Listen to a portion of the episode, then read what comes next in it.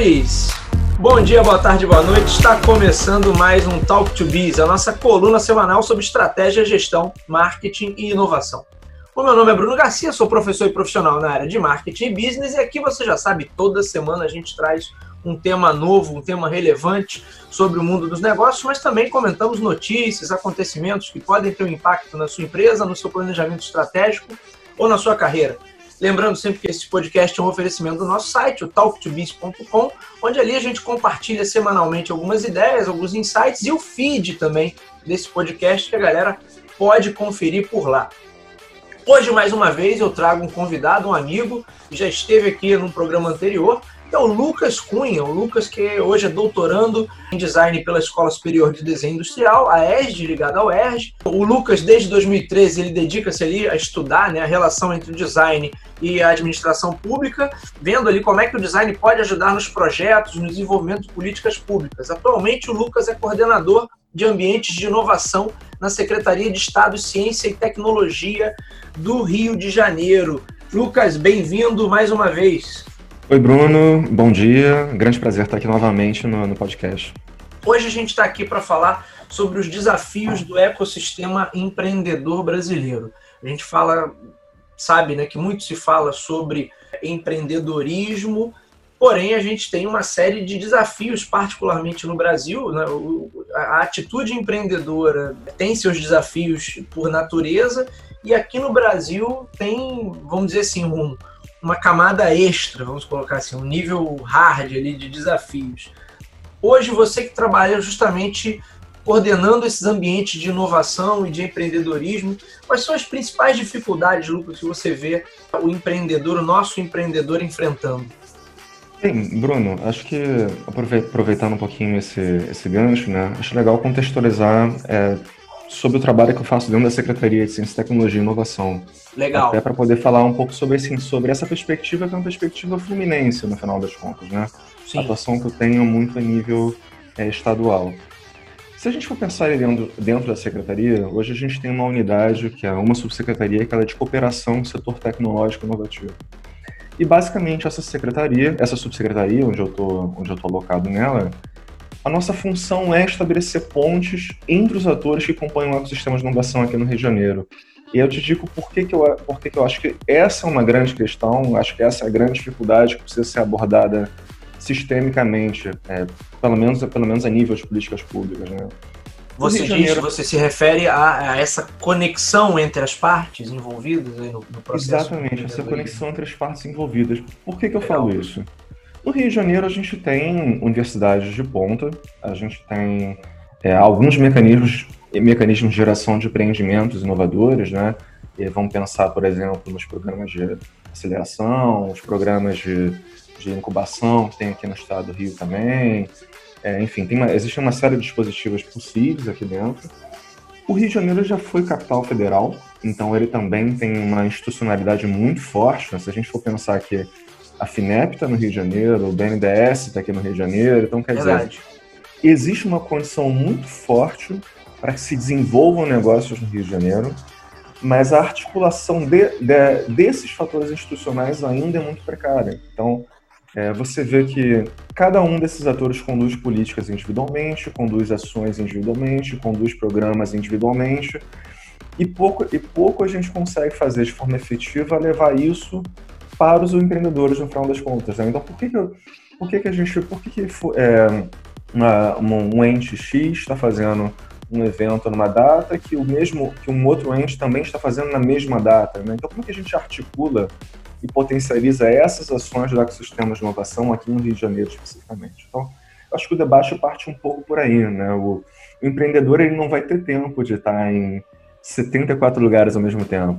Sempre tem um meetup que a comunidade organizou, tem um evento que uma, uma, uma agência de fomento organizou, tem, é, enfim, existem muitas coisas acontecendo em paralelo e pouca informação concentrada e direcionada para esse empreendedor. Então, acho que é, é por isso que eu digo que trabalhar nas pontes, trabalhar na interação, é um problema essencialmente de interação. É um caminho para a gente poder estar. Tá, é, é um grande desafio para ser, a ser resolvido aqui no ecossistema do Rio de Janeiro, especificamente. a gente poderia colocar aqui essa questão da articulação entre os atores que compõem um ambiente empreendedor, podem estar ali na, na, na essência do sucesso desse ecossistema. Se a gente pegar outros uh, exemplos de regiões onde esse ecossistema empreendedor se desenvolveu de maneira esplêndida. Se eu pegar o caso clássico do, do, Vale do Silício, ou agora como a gente tem Florianópolis, né, também é, aparecendo aí como um, um polo ligado à inovação e empreendedorismo, a gente pode ter aí como base de sustentação desses ecossistemas essa questão da articulação. Sim, a articulação é um fator fundamental, né, junto de outros fatores. Né? A gente está falando de, de grau de investimento, tem uma, enfim, tem é, outras questões estão envolvidas aqui também, né? Como é que esse conhecimento circula no ecossistema e por aí vai. Mas é, se a gente for pegar, por exemplo, o caso de Florianópolis, que você citou agora, né? Florianópolis ela vem de uma série de políticas públicas para inovação que culminaram nessa situação hoje de ser um, de ser um grande centro de, de, centro de, de empreendedorismo, de é, um centro de startups, um, um grande ecossistema inovador aqui é, no Brasil.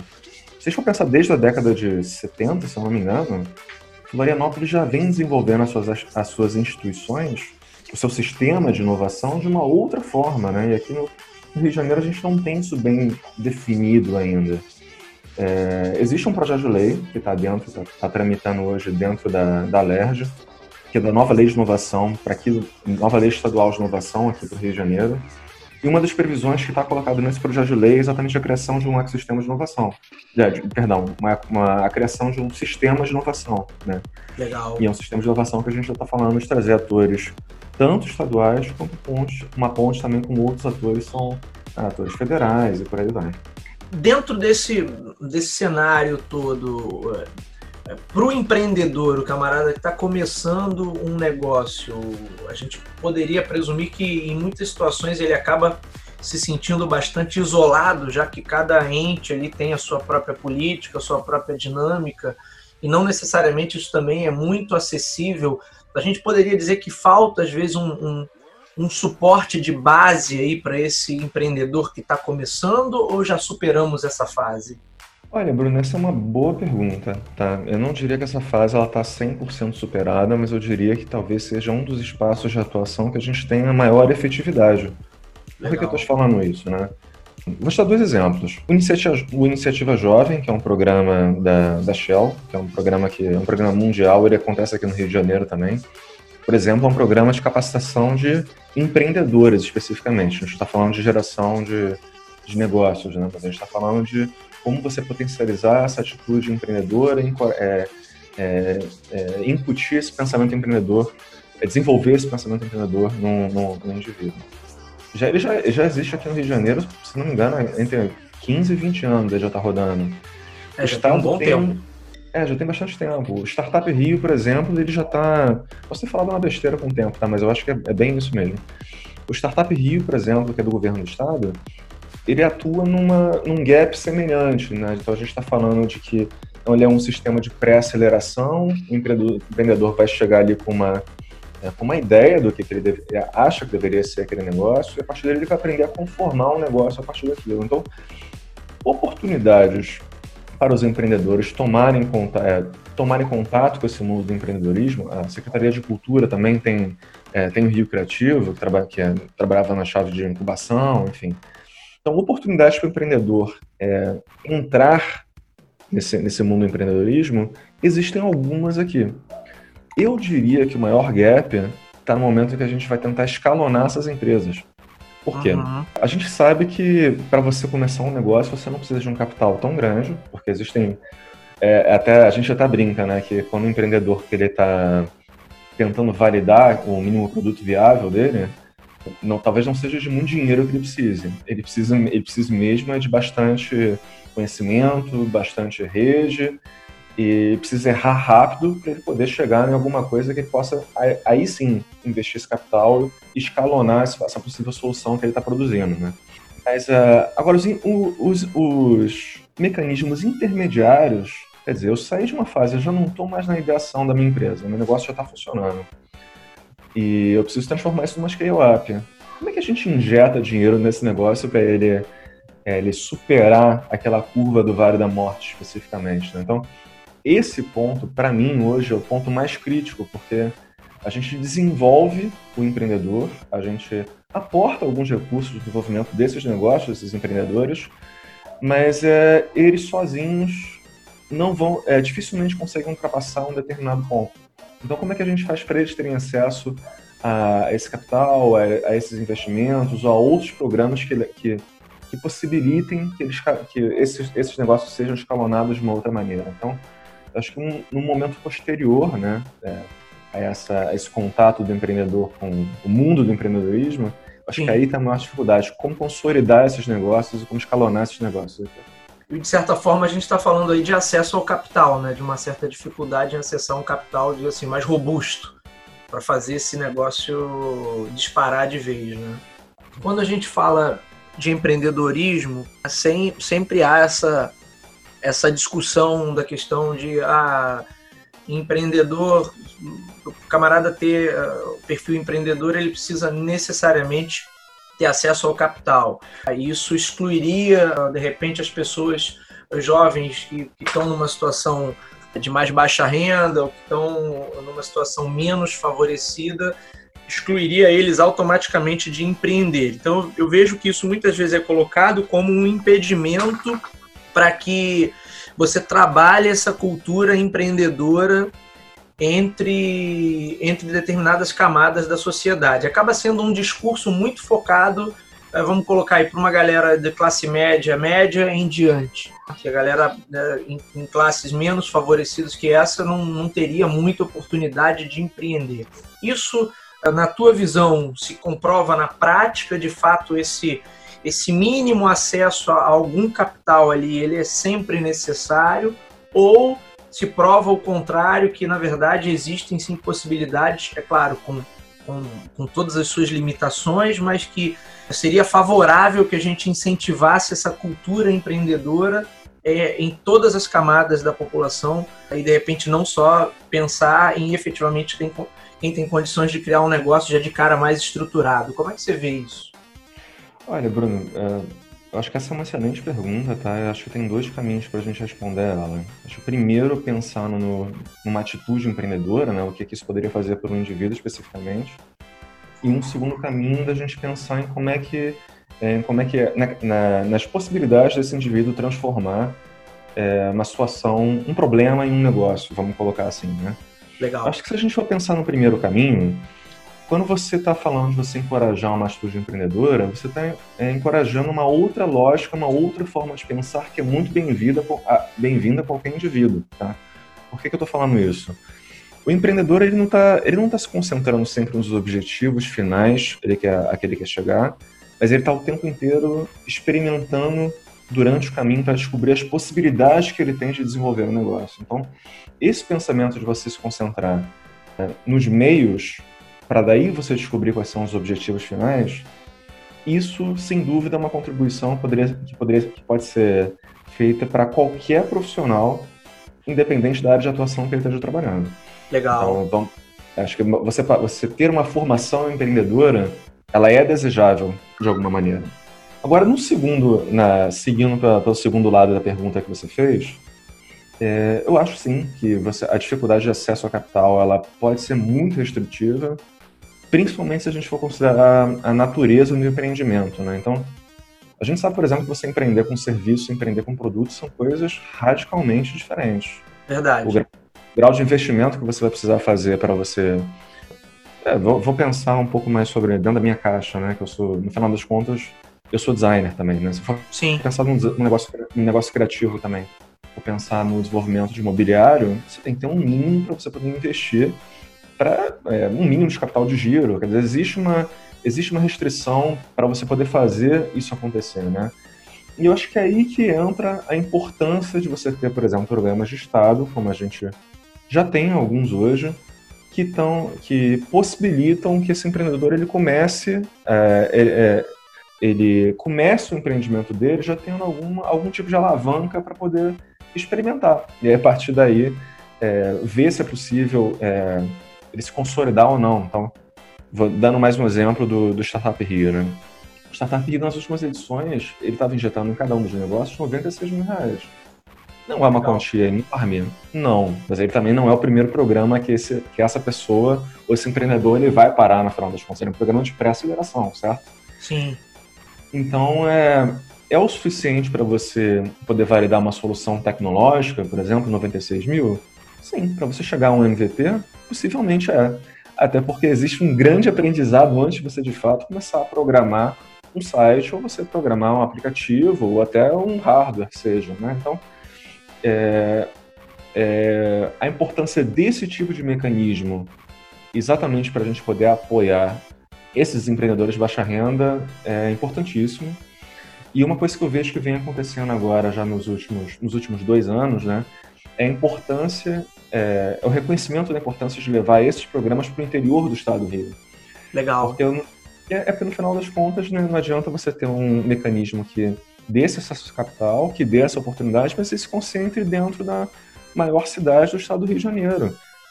No final das contas, acabaria um pouco dentro daquele discurso que você colocou no início de do jovem de classe média, classe média alta, que tem a oportunidade de que consegue estar, tá, ele consegue pegar um metrô para ir ali, ou consegue é, ir de bicicleta até o espaço onde ele pode fazer um empreendimento, onde, onde ele está com o empreendimento incubado. Está tudo muito mais acessível para é ele, né? Acessível, é diferente da realidade, por exemplo, de, de alguém que tem que pegar dois trens para poder chegar ali e empreender, né? Tem que querer muito, né? Então, verdade. É, enfim, eu diria que é muito importante que esses, esses programas dessa natureza tenham grande capitalidade dentro do Estado. Aí sim a gente está democratizando o acesso a esse conhecimento, a esses recursos e fomentando o desenvolvimento de outros ecossistemas que não sejam ecossistemas da própria cidade do Rio de Janeiro, né? Vamos pensar dessa maneira. Legal. Lucas, para a gente fechar com chave de ouro, é, que dicas você daria hoje para quem está pensando em empreender, está vivendo aí, estamos no meio de uma, de uma quarentena, com uma possibilidade aí, acho que já até quase que confirmada de lockdown. Né? Estamos gravando hoje, é dia 8 de maio, só para a galera se situar não, não é a mesma data em que vai ao ar o programa, né? mas só para a galera se situar no tempo e no espaço. É, que dicas você daria hoje para quem está pensando em empreender e começando a desenvolver um projeto? Bruno, essa também é uma excelente pergunta, tá? Porque... a pergunta de um milhão de dólares. Essa né? pergunta de um milhão de dólares, porque se a gente tivesse, é, se a gente tivesse tendo essa conversa três meses atrás, acho que minha resposta seria é, um pouco diferente, né? Mas pensando nesse momento de Covid, né? que é um momento de muita incerteza, que tem muita gente falando já de uma pós-normalidade, e ainda existem poucas definições do que é essa pós-normalidade, eu diria que esse é um momento para você, de fato, planejar muito antes de aprender qualquer coisa. Investiga um assunto, um assunto a, a fundo, é, nele, é, fa faça uma imersão nele é, por completo, levante essas possibilidades, procure programas de, de capacitação, por exemplo, vou, vou, dar um exemplo, né? o programa Inovativa Brasil estava é, aberto até, até pouco tempo atrás as inscrições, são programas online que o empreendedor ele vai, ter, vai ter acesso a uma educação básica de empreendedorismo, é, enfim, eu acho que esse é um momento para você se preparar muito mais como indivíduo do que você investir ou começar a aportar o seu capital um novo negócio, né? em tentar validar algumas... É, em, em, tentar desenvolver soluções e por aí vai. Né? Então, é, acho que é o momento da gente é, pesquisar muito mais, investigar problemas, criar relações e buscar esses mecanismos de apoio que já existem. A Endeavor tem muito material sobre empreendedorismo gratuito também, quer dizer, entra mais na educação empreendedora para quando, a gente, quando a gente superar esse momento você tenha mais oportunidades de, de identificar possibilidades de atuação para você e possíveis novos negócios. Eu pensaria por aí. Muito bom. Lucas, deixa suas, eh, seus contatos aí para a galera que quiser te seguir, acompanhar o seu trabalho. Como é que, você, como é que faz? Eu sou bastante ativo no LinkedIn, principalmente, Bruno. É, linkedin.com.br é, lucasmncunha. Vou deixar meu e-mail também para quem quiser fazer contato, lucas, n de monte, n de nascimento, cunha, arroba gmail.com. E estou à disposição. Show de bola. Lucas, te agradecer mais uma vez por essa brilhante participação. Obrigado aí por contribuir com mais esse episódio. Esse foi o Talk to Biz de hoje. Eu vou ficando por aqui. Meu nome é Bruno Garcia, você me encontra aí nas principais redes sociais também, Bruno Garcia no LinkedIn, Bruno Underline Talk to Biz no Instagram. Podem me adicionar, mandar perguntas para a gente gravar aqui no podcast, mandar o feedback de vocês, que é sempre legal de receber. Quem quiser seguir o nosso podcast, assinar o feed desse podcast, estamos disponíveis no ecossistema Android, em Google Podcast. Quem é usuário Apple, também lá no aplicativo de podcast do iPhone. Quem está acostumado a ouvir sua música pelo Spotify, pelo Deezer, também estamos por lá. Ou diretamente no site do Enco, você pode encontrar, basta digitar lá por Talk to Biz. Deixe sempre o seu like, se você gosta do nosso conteúdo, deixe seu comentário e dê o seu like, ajudando o Talk to Biz a chegar a mais e mais ouvintes, a mais e mais pessoas. É isso, minha gente. Eu vou ficando por aqui. Nos vemos na semana que vem. Um abraço a todos.